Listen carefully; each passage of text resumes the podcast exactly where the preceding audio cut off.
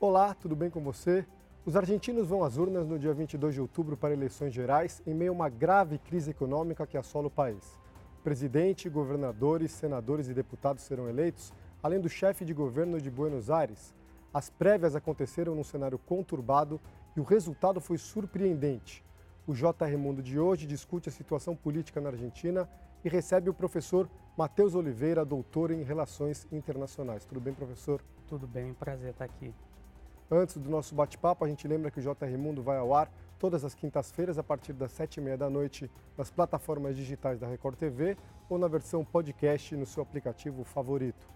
Professor, 22 de outubro parece próximo, mas a situação é grave nas ruas. A população protesta diante da crise econômica, a inflação acima de 110% ao ano. O que a gente pode esperar até lá nesse cenário político? É, eu acho que as próximas semanas devem envolver bastante tensão, né? mas existem muitas coisas em curso nesse momento. Recentemente, por exemplo, começou a acontecer algo que foi muito marcante durante a crise de 2001, né, há mais de 20 anos, e que desde então a gente não via acontecer no país, que são os saques da população a supermercados, mercearias, né, pequenos comércios, como resultado né, do empobrecimento, da pauperização da sociedade em meio a essa crise que, como você mencionou, está marcada, entre outras coisas, por uma inflação que já tem 115% acumulado até agora. E tudo isso né, é, convive com um cenário eleitoral que eu sempre faço questão de ressaltar, tem uma particularidade em relação ao que a gente via nas últimas eleições, que é a existência de três e não de duas candidaturas é, principais. Tradicionalmente, o que a gente via acontecer nas, nas eleições argentinas eram duas candidaturas que polarizavam, né? não eram as únicas, claro, mas eram duas candidaturas que polarizavam o eleitorado, e dessa vez não. A gente está tendo uma eleição de terços, por assim dizer, em que você tem três nomes disputando é, é, a presidência, os três nomes têm chances, são nomes competitivos, e isso também introduz um, um elemento novo na dinâmica eleitoral do país. Como é que essa grave crise econômica, quer dizer, mais de 40% da população vivendo abaixo da linha de pobreza, como é que isso afeta as eleições afetam o cenário político nesse momento? Bom, a economia é sempre uma variável chave em qualquer processo eleitoral.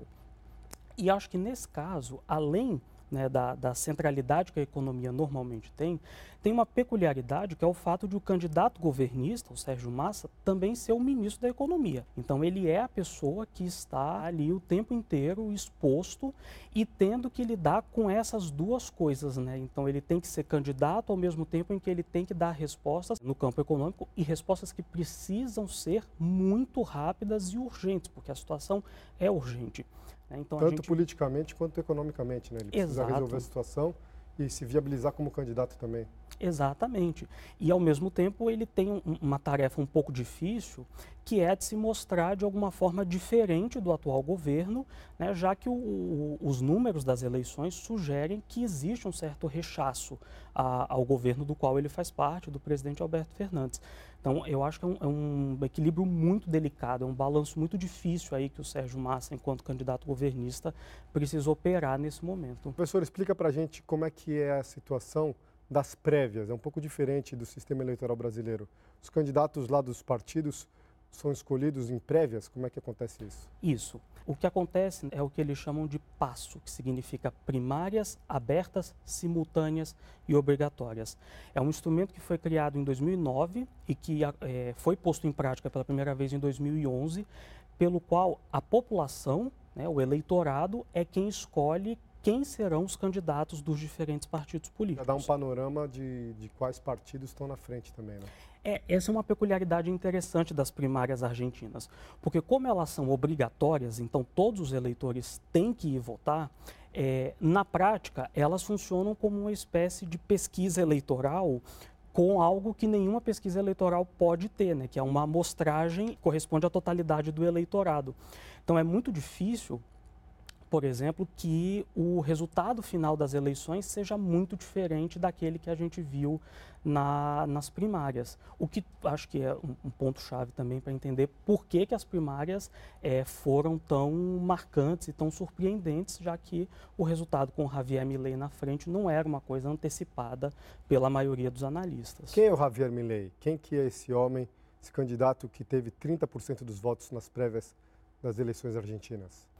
Olha, se você me fizesse essa pergunta há 6, 7 anos, eu não saberia dizer, porque ninguém sabia quem era Javier Milei há, há 6, 7 anos. Né? Ele começou, ele é um economista, formado em economia, tem mestrado na área de economia, e ele começou a aparecer no país fazendo comentários em programas de televisão, com um estilo sempre muito polêmico, né? falando muito palavrão às vezes, e sempre com uma verborragia bastante agressiva. Uma figura caricata, né? É uma figura bastante peculiar, sem dúvida, eu diria. Mas, enfim, em 2021 ele acabou eleito deputado, ele é deputado nacional desde então, e ao longo desses anos ele vem se cristalizando como o grande nome do que ele chama de um movimento libertário dentro do país, é, mas que muitos analistas qualificam como sendo, na verdade, um segmento de extrema direita. Por que, que o resultado foi surpreendente? O que, que surpreende nessa liderança do Javier Milei nas prévias argentinas? Olha, eu destacaria algumas coisas. Assim. Acho que, primeiro, ele é um candidato com pouquíssima estrutura partidária. E isso, tradicionalmente, é um fator que tem uma influência muito importante nas eleições argentinas. Né? O peronismo é uma máquina, uma gigantesca máquina é, é, partidária com muita capilaridade por todo o país. A União Cívica Radical já o foi, hoje em dia menos. O partido do ex-presidente Maurício Macri, o PRO, também tem uma máquina bem estruturada. E o partido do Javier Milei não. Né? Então, acho que esse é um primeiro ponto que, que surpreende. Uma outra coisa é que a Argentina está em processo eleitoral desde abril. Né? Desde abril a gente tem tido eleições é, no nível local. E até agora, os candidatos apoiados pelo Javier Milei não tinham tido bons desempenhos nessas eleições. O que também sinalizava que talvez ele não tivesse é, a força que algumas pessoas achavam que ele teria. E um terceiro ponto que eu também acho muito, muito interessante é o desempenho dele em Buenos Aires, tanto na capital federal quanto na província de Buenos Aires, que concentra uma porcentagem muito expressiva do eleitorado nacional. E ele ficou em terceiro lugar nas duas é, regiões. Ele ficou em terceiro lugar tanto na capital federal quanto na província então é um é, voto do interior mesmo. Foi, exatamente, foi um voto do interior, foi um voto dos interiores. Alguns analistas falam que foi um voto federalista, digamos assim, recorrendo à famosa divisão entre Buenos Aires e o interior do, do país. Além de ser uma figura excêntrica, como você mencionou, ele tem propostas uh, até um pouco radicais. Ele diz que vai fechar o Banco Central, vai dolarizar a economia argentina. Isso significaria que a Argentina não poderia emitir moeda, não poderia ter a própria política de juros. Como é que você avalia esse tipo de proposta econômica para o próximo governo? Bom, do ponto de vista da questão do Banco Central, é, é, um retrocesso. Falar em abolir o Banco Central significa retornar a uma questão que não se debate mais há mais de um século. Né? Não existe nenhuma grande economia, nenhum país desenvolvido no mundo que não tenha um banco central. O Banco Central tem um papel importante, seja para fazer operacionalizar a política monetária do governo, seja um papel de regulação, de supervisão do sistema bancário, inclusive para garantir, por exemplo, os depósitos que as pessoas têm no, nos bancos. Então, me parece um retrocesso por qualquer prisma. Com relação à proposta de dolarização, é, também não me parece algo muito factível, né, em primeiro lugar. Tanto é assim que eu acho curioso que logo quando ele começou a falar em dolarização, ele dizia que seria rápido. Né? Assim, ganhou a eleição, vamos fazer a dolarização. E agora, cada novo comentário que ele ou a equipe econômica faz, é, eles sinalizam que vai demorar um pouquinho mais. Agora já estão falando em dois dólares anos. circulando na Argentina, né? Como é que faria isso? Esse é um primeiro problema operacional. Se você quer fazer a dolarização, isso significa que vai ter que fazer uma troca dos pesos que estão circulando por dólares. Mas onde estão esses dólares? A Argentina tem uma situação emitir, né? dramática do ponto de vista de, de reservas. É um país altamente endividado, então não é factível considerar que você vai conseguir esses dólares pela via do endividamento. Ele diz que tem uma fonte para esses dólares, nunca explicou muito bem qual é. Acho muito difícil é, é, de ser operacionalizada, que teria muitas consequências, mas ao mesmo tempo é uma questão que gera um apelo muito interessante em parte da sociedade, que é muito penalizada pela inflação. Né? Então, quando ele apresenta a dolarização como a saída para o mal da inflação, como o remédio definitivo para acabar com essa, com essa doença, ele acaba seduzindo uma parte do eleitorado com essa ideia. Principalmente o eleitor que está desesperado, que não tem mais o poder de compra com o seu salário, né? Também é, é, e outros segmentos do eleitorado que de alguma forma podem ou não ser beneficiados por essa dolarização. Inclusive ele tem uma questão interessante que é um apelo muito forte em relação à população mais jovem do país. Ele tem um bom desempenho nos eleitores entre 18 e 24 anos, que são eleitores que, enfim, cuja vida se desenrolou é, durante um momento de crescente desvalorização do peso, de aumento da inflação, pessoas que estão chegando ao mercado de trabalho e acabam ficando muito desiludidas, né? perdem muito fácil as esperanças por causa da situação econômica. Então ele acaba tendo um apelo importante junto a esses grupos. O voto em Javier Milei é um voto de cansaço, de, de protesto de alguma forma também? Eu acredito que sim. Eu acho que tem, é, é, ao longo do tempo, à medida que o tempo vai passando, a gente consegue fazer análises melhores a respeito desse voto, porque determinadas questões a gente só consegue entender bem com algum distanciamento histórico. Mas nesse momento eu acho que essa é uma avaliação justa de se fazer. Existe um cansaço muito grande com dois grandes grupos políticos que governaram o país nos últimos anos e que entregaram resultados insatisfatórios do ponto de vista da economia, principalmente. Além das propostas radicais para a economia, ele também tem outros pontos polêmicos. Ele defende comércio de órgãos humanos, e o fim dos Ministérios da Saúde, Educação e Desenvolvimento Social. É o Estado mínimo. Na prática, professor, isso funcionaria ou prejudicaria a população mais pobre? É, primeira coisa que eu acho interessante é notar um pouco a contradição.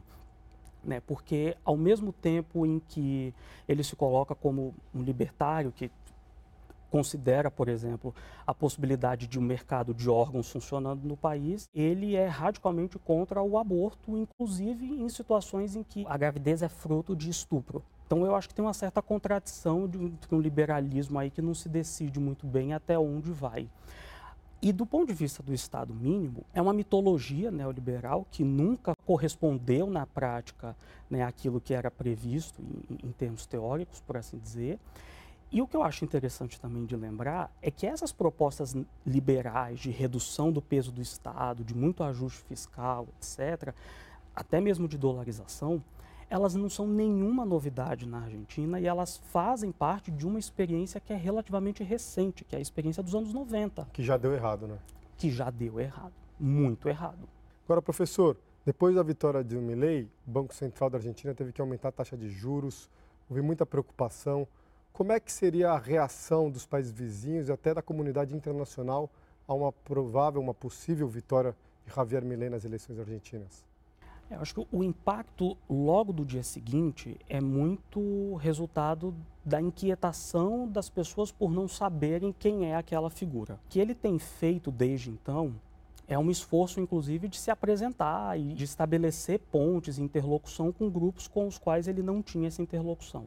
Por exemplo, ele se reuniu com, com uma equipe do Fundo Monetário Internacional, é, ele tem feito muitos encontros com o empresariado argentino, com investidores estrangeiros, num esforço de, digamos assim, normalizar a sua imagem é, perante esses segmentos. Agora, claro que o histórico dele, as declarações que são dadas e as propostas que ele está colocando na mesa geram uma certa inquietação em alguns parceiros internacionais. É o caso do Brasil. E principalmente com a China também, né? Que ele disse que vai romper relações com a China, que é o segundo maior parceiro comercial da Argentina.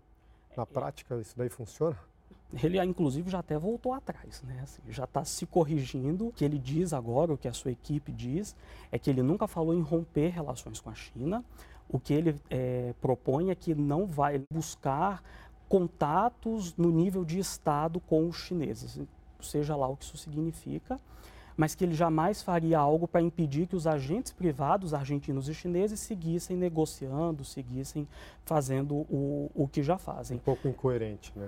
É, e ao mesmo tempo é, uma, é, um exercício de acomodação, porque ele não pode simplesmente dizer que vai cortar inteiramente as relações com a China, porque o que, que ele vai fazer com o complexo agroexportador do país, que hoje se dirige principalmente para a China? Ele vai afrontar esses grupos? Não tem condição de fazer isso. Javier Milei, que foi o candidato que teve a maior votação nas prévias das eleições argentinas, é um candidato considerado de extrema direita. A gente já viu o cenário de extrema direita também nos Estados Unidos com Donald Trump, na Itália, na Hungria. O que, que acontece? O que, que faz o mundo verter para a direita, para a extrema direita nesse momento? É uma questão bastante complexa e que, ao mesmo tempo em que a gente tem uma série de elementos em comum, é, ela também está marcada pelas especificidades de cada, de cada lugar. É, por exemplo, o, o Milley ele se coloca abertamente como favorável, alinhado ao Trump e ao Bolsonaro, mas ele é ao mesmo tempo ele tem diferenças importantes em relação ao Trump e ao Bolsonaro. Ele não tem, por exemplo, a estrutura partidária que tinha o Donald Trump. Ele não tem um histórico tão longevo na política como tinha o Bolsonaro aqui. E no dentro da, da experiência argentina, né, uma coisa que eu acho interessante é que ele de certa forma busca reviver uma mitologia é, de uma direita muito antiga na Argentina, de um conservadorismo muito antigo e que acabou se movendo mais para os extremos ao longo dos últimos anos, seja pela incapacidade de vencer as eleições, seja como consequência do que fazem os diferentes governos, de como esses governos impactam a, aos interesses desses grupos. Então, eu acho que o Milley ele se conecta muito com outros casos, é, principalmente na forma de uma certa ressaca, de um certo cansaço com o establishment político e com uma certa percepção por parte da sociedade de que esse establishment, embora se coloque como diferente entre si e, e tente reivindicar muitos êxitos, na prática não fizeram nada para melhorar a sua vida. Afetaria as relações com o Brasil? A gente sabe que o presidente Lula é amigo até do atual presidente Alberto Fernandes, que é de esquerda. A chegada de Milei ao poder afetaria muito as relações Brasil-Argentina? Olha, sempre vai afetar, porque, afinal de contas, embora as relações entre governos elas não sejam estritamente pessoais, o elemento pessoal tem um peso que a gente não pode excluir. O que eu acho que talvez seja mais importante para pensar nesse momento é mais do que como vai ser a relação interpessoal entre eles, é pensar como ele mudaria a posição da Argentina em espaços nos quais a Argentina e o Brasil são pontos importantes. E aí eu penso principalmente no Mercosul né, e agora mais recentemente no BRICS com essa entrada recente da Argentina. No caso do Mercosul, eu acho que é bastante preocupante, porque ele tem uma visão muito caricata, muito distorcida do que é o Mercosul, entende que é um bloco que não entrega, digamos assim, né, o que se esperaria que, que entregasse, e uma vitória dele poderia levar a um enfraquecimento importante do bloco, porque a gente sabe que o, o, o cimento que mantém o Mercosul forte é a relação Brasil-Argentina. Isso num contexto em que a gente já tem um outro problema sério no Mercosul, que é esse esforço persistente do Uruguai em tentar fazer um acordo de livre comércio com a China. Então, uma eventual vitória Bilateral, do, né? Isso, um acordo bilateral, uma eventual vitória do Milley poderia comprometer ainda mais o Mercosul, sem falar no efeito que uma possível dolarização também teria para dentro do bloco. A vitória de Javier Milley não é garantida ainda. Ele teve a liderança, mas outros dois candidatos também tiveram votação expressiva. Patrícia Burrich, que é ligada ao ex-presidente Maurício Macri, e Sérgio Massa, que é o atual ministro da Economia. Quem são esses dois outros candidatos, professor? É, a Patrícia Burrit é uma outra surpresa dessas primárias. Eu achava que quem ganharia as primárias do partido dela era o Horácio Lareta, o prefeito de Buenos Aires.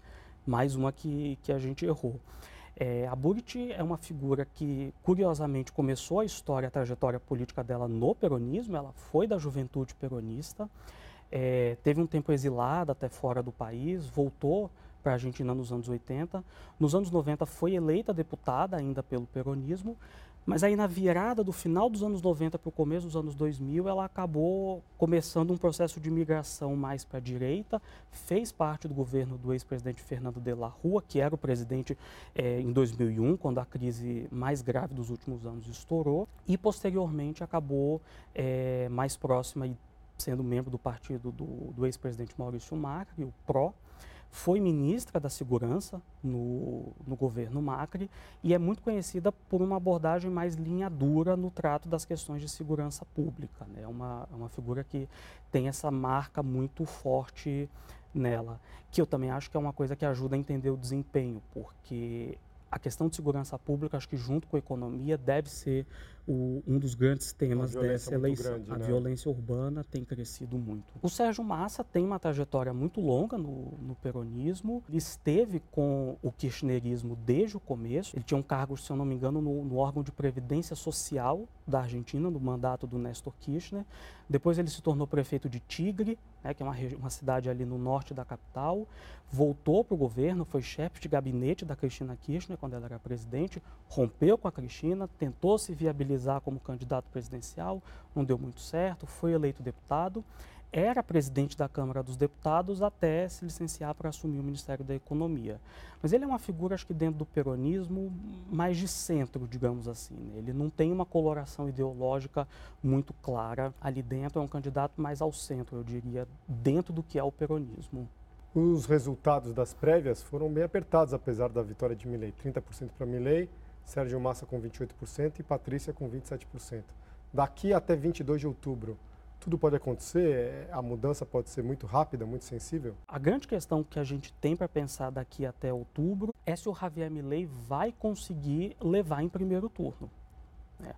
Para que ele leve em primeiro turno, isso não é impossível, desde que exista uma diferença de mais de 10% entre ele e o segundo colocado. Tem que ter pelo menos 10% a mais dos votos em relação ao segundo isso, colocado. Isso, em relação ao segundo e colocado. E pelo menos 40% dos votos totais. Isso. Mas, ao mesmo tempo, é um cenário muito aberto. Eu acho que é, não dá para cravar com muita certeza é, nada do que vai acontecer. A única previsão que eu acho que é moderada, assim, que a gente pode ter um, um certo conforto em fazer, é que seja é, é, no primeiro ou no segundo turno, o Javier Milei vai ser um protagonista. Então, havendo o segundo turno, muito provavelmente será entre ele e o Massa ou a Patrícia Burrit, mas é muito difícil imaginar um cenário em que ele não esteja no segundo turno. Ele já se viabilizou como um nome importante da política argentina nesse momento. Sim, mas ao mesmo tempo ele teria muita dificuldade para governar caso ganhasse as eleições. Isso é um problema sério que vai se apresentar para ele caso vença. O partido dele não deve é, é, ser sequer a primeira minoria do Congresso. Então ele teria uma necessidade permanente de construção de acordos, de formar coalizões dentro do Congresso. E uma coisa é fazer campanha gritando contra as instituições, outra coisa é ter que governar de dentro das instituições. É, o desafio é muito mais difícil. Tem que negociar, tem que construir apoios, etc. Não é assim tão simples. Além da economia, quais outros desafios o próximo presidente da Argentina vai ter? Governabilidade. Seja quem ganha, ganhe quem ganhar, vai, não vai ser um exercício fácil. Mas em termos de país? Em termos de país, você está lidando com uma, uma economia que está em frangalhos, uma situação muito difícil, com uma sociedade que claramente não estava sendo bem interpretada pelas principais lideranças políticas. É uma sociedade que tem hoje características que a gente não costumava considerar, digamos assim, né, ao longo do, das, dos últimos processos eleitorais, etc. Esse Congresso fragmentado, se ganha o Milley, como é que ele vai interagir com os governadores? A força política dele praticamente não deve ter bons resultados, né? não deve eleger muitos governadores. Como que vai se lidar com isso? é uma situação bastante difícil, uma situação bastante delicada. E uma questão que talvez não esteja tendo muita atenção na, nas análises mais recentes é a necessidade de recuperar a própria autoridade presidencial. Porque nesse momento ninguém fala do presidente da República. É uma situação pitoresca em que o presidente em exercício não é um nome relevante é, nas discussões. Né? Fraco na política. Ele é bastante fraco politicamente. Esse também é um desafio importante, né, o de recomposição da autoridade da presidência da República. Conquistar o capital político. Né? Conquistar o capital político e, e, e construir uma liderança que permita que o executivo exerça a sua função de fato de executar, de liderar, de construir acordos. Para o Brasil, qual candidato tem as propostas mais interessantes? Olha, eu diria que o Sérgio Massa tem propostas que seriam de status quo ganhando o Sérgio Massa, a expectativa é que nas relações com o Brasil as coisas fiquem mais ou menos do jeito que estão. Tanto a Patrícia Burrit como o Javier Milei têm uma abordagem mais revisionista, digamos assim, das relações com o Brasil, principalmente do, do Mercosul. E ambos também já se posicionaram contra a participação da Argentina nos BRICS. Eu diria que a Patrícia Burrit e o Javier Milei representarão desafios maiores. Eles diplomaticamente. diplomaticamente falando, é uma situação mais difícil que vai exigir mais engenharia da diplomacia brasileira para manejar. Obrigado, professor, por participar do nosso programa. Imagina, o prazer foi meu. O JR Mundo fica por aqui. A gente volta na semana que vem com mais uma entrevista especial. Lembrando que o JR Mundo vai ao ar todas as quintas-feiras a partir das sete e meia da noite nas plataformas digitais da Record TV ou na versão podcast no seu aplicativo favorito. Obrigado a você que nos acompanha.